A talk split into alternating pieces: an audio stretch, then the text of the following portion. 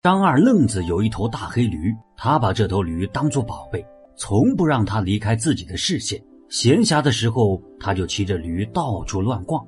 要说起来，这头驴是他爹临死前留下的。张二愣子的爹，那可是驯驴的高手，把这头驴调教的一点脾气也没有。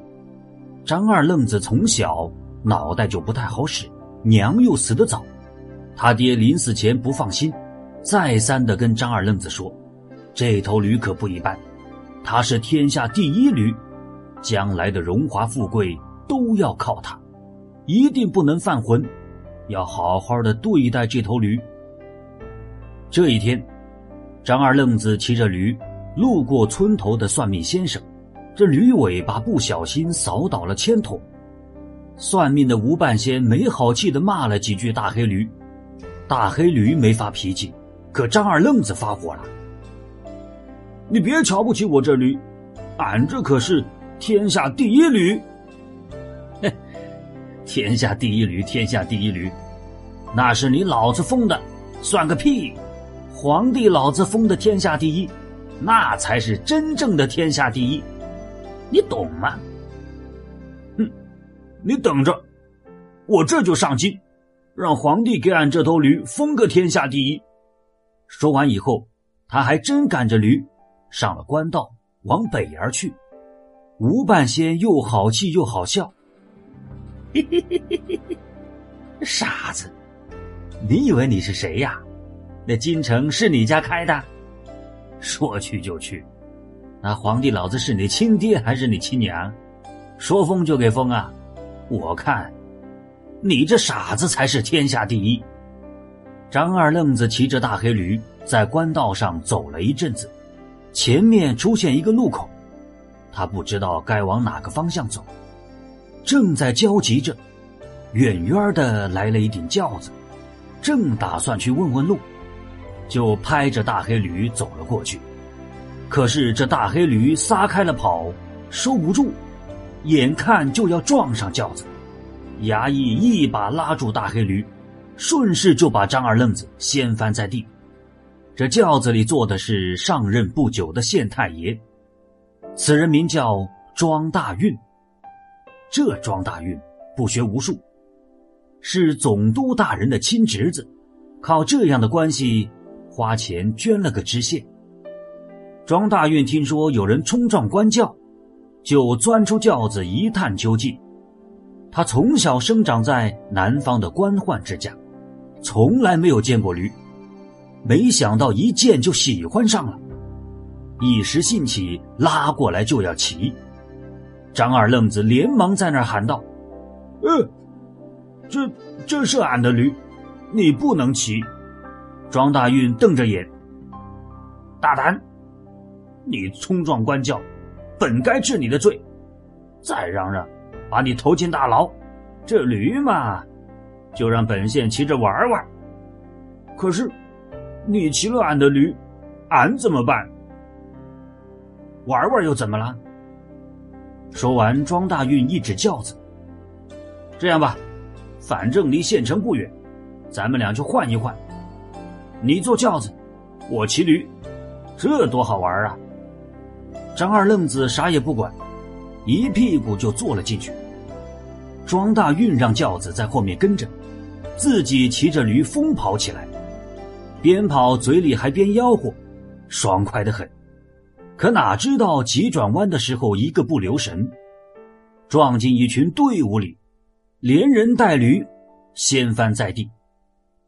待到庄大运定下神来，冷汗就冒了出来。你说巧不巧？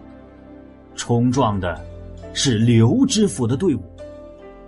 这刘知府啊，本来是找庄县令例行巡查的，没想到庄县令骑着驴。冲撞了他的官轿，刘知府本来就讨厌他，这一次总算抓住了把柄，当即下令扒下庄大运的官帽官服，连带着张二愣子和大黑驴一起押往总督府，要求革了他的职。总督大人接到奏本，心说：“不就是玩玩驴吗？多大点事儿？他压下奏本，让庄大运先休息，日后换个县，再去当官。至于那头驴，总督大人听张二愣子说这是天下第一驴，就想尝尝驴肉，看看味道到底有何不同。驴留在总督府的后院，张二愣子被打发走了。过了几天，总督府的管家指挥家丁们在后院杀驴。那驴本来温顺的很，可这会儿乱蹦乱跳，没有一个人能近得了身。正在束手无策之际，后院门口传来张二愣子的叫声：“呃，还我驴来！我要我的驴！”家丁们一看，这还了得！闹事儿都敢闹到总督府来了。管家发火了：“都给我听好了，给我把那混小子乱棍打走！你，把总督大人的长矛抬出来，我就不信戳不死这驴。”几个人抬出长矛，就听见总督的跟班边跑边喊：“且慢，毛下留驴！”原来。当刘知府把庄大运押往总督府的同时，给恩师马阁老写了一封密信。他知道总督大人肯定会偏袒侄儿，便让恩师大人趁机参奏总督大人一本。这马阁老素来与庄总督不和，接到密信以后，马上拟了一封密折，趁着和皇上下棋的时候交给皇帝。皇上看过密折。心里清楚的很，这内臣和外官争斗，再正常不过了。可是他又觉得，小小的县官如此自由散漫，很有必要杀鸡儆猴，震慑官场。于是马上下旨，让锦衣卫来提取庄大运等人，亲自电审。这密信乃是加急的，异族们日夜兼程。刚好在这关键时刻，救了大黑驴一命。皇帝召集百官殿审，把庄大运狠狠地批了一顿，革职充军，并趁机训斥百官，吓得百官们胆战心惊，不敢作声。殿审完毕以后，皇帝让太监把驴牵到内宫，让张二愣子返回原籍。回到内宫以后，皇上对管牌子的太监说。朕今晚不翻牌子了，朕今晚要骑驴。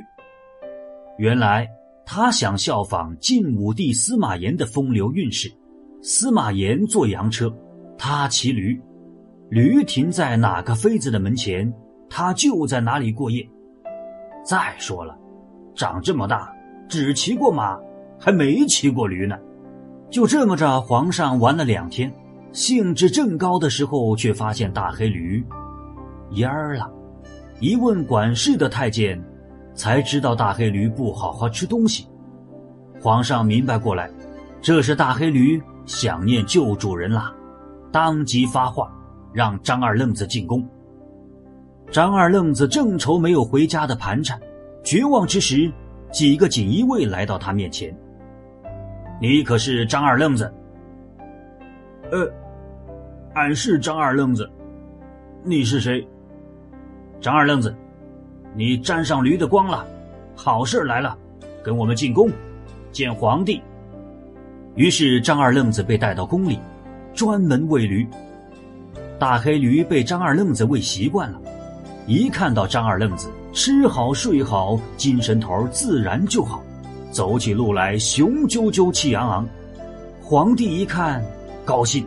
召见了张二愣子，张二愣子不知道天高地厚，见皇上夸驴，他就说了：“皇上，俺这驴可不一般，俺这是天下第一驴。”皇上一听高兴了，传来笔墨，御笔一挥，写下“天下第一驴”五个大字，让太监做了一个镀金的牌子，挂在大黑驴的脖子上。这既然驴都受到封赏了。驴主人总得封个一官半职吧？皇上要求内阁官员们给张二愣子封个官位，内阁官员们急忙聚在一起。有人说了：“干脆阉了张二愣子，进宫来封个六品太监，专门养驴。可首府大人不同意。哎，一派胡言！这是个浑人，弄进宫里来不是添乱吗？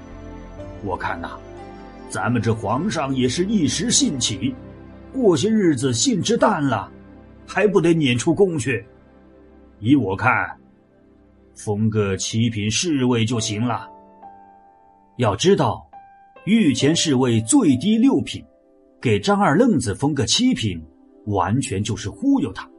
可张二愣子却高兴，七品，和县太爷一个级别了，哈哈哈哈！他当官了。首府大人真是说对了。过了一段时间，黄河涨水。皇上忙于处理政务，没有时间骑驴，吩咐把驴好生送回原籍喂养。首府大人又犯难了。哎呀，皇上说要返回原籍好生喂养，呃，这可是个不好办的事儿。万一哪一天皇上闲了，又想起来要玩驴，找我要驴，我可怎么办？再说了。这可是皇上御封的天下第一驴，可不能等闲视之。经过一番深思熟虑，首府大人决定派专人护送天下第一驴，还有张二愣子回家，在他老家划了一块地，做了一所大院子，起名就叫做驴院。张二愣子专门养驴，并征用一座山和一大片草场，作为大黑驴的食料场。张二愣子享受七品侍卫的俸禄，由地方供养。他的主要任务就是养好天下第一驴，随时听候宣召。大黑驴是皇上骑过的御驴，张二愣子不敢再骑了，怕别人告他欺君之罪。他每天只能牵着驴到处溜达，所到之处，百姓们对他和驴都是毕恭毕敬。这一天，张二愣子牵着驴溜达到吴半仙面前，对大黑驴说：“大黑驴，你再用尾巴扫扫他的铅筒，看他还敢不敢再骂你？”“哎，扫啊！你怎么不扫了？”任由他怎么说，大黑驴就是不动。吴半仙可急坏了，这驴如今可是皇家的御驴，不要说扫他的东西。就是踩烂他的东西，他也只能打落牙齿往肚里吞。吴半仙满头大汗，又是鞠躬又是作揖，好话说了一大堆，这才送走了一根筋的张二愣子。看着悠哉悠哉远去的驴和张二愣子，吴半仙心里直犯嘀咕：“哎，我这算哪门子半仙呐？人家张二愣子的爹。”那才是真神仙。现如今呐，大黑驴还真成了天下第一驴。唉，这驴给张二愣子带来了多少的荣华富贵呀！说完以后，吴半仙又酸溜溜的骂了一句：“唉，这世道，真他妈的混账！”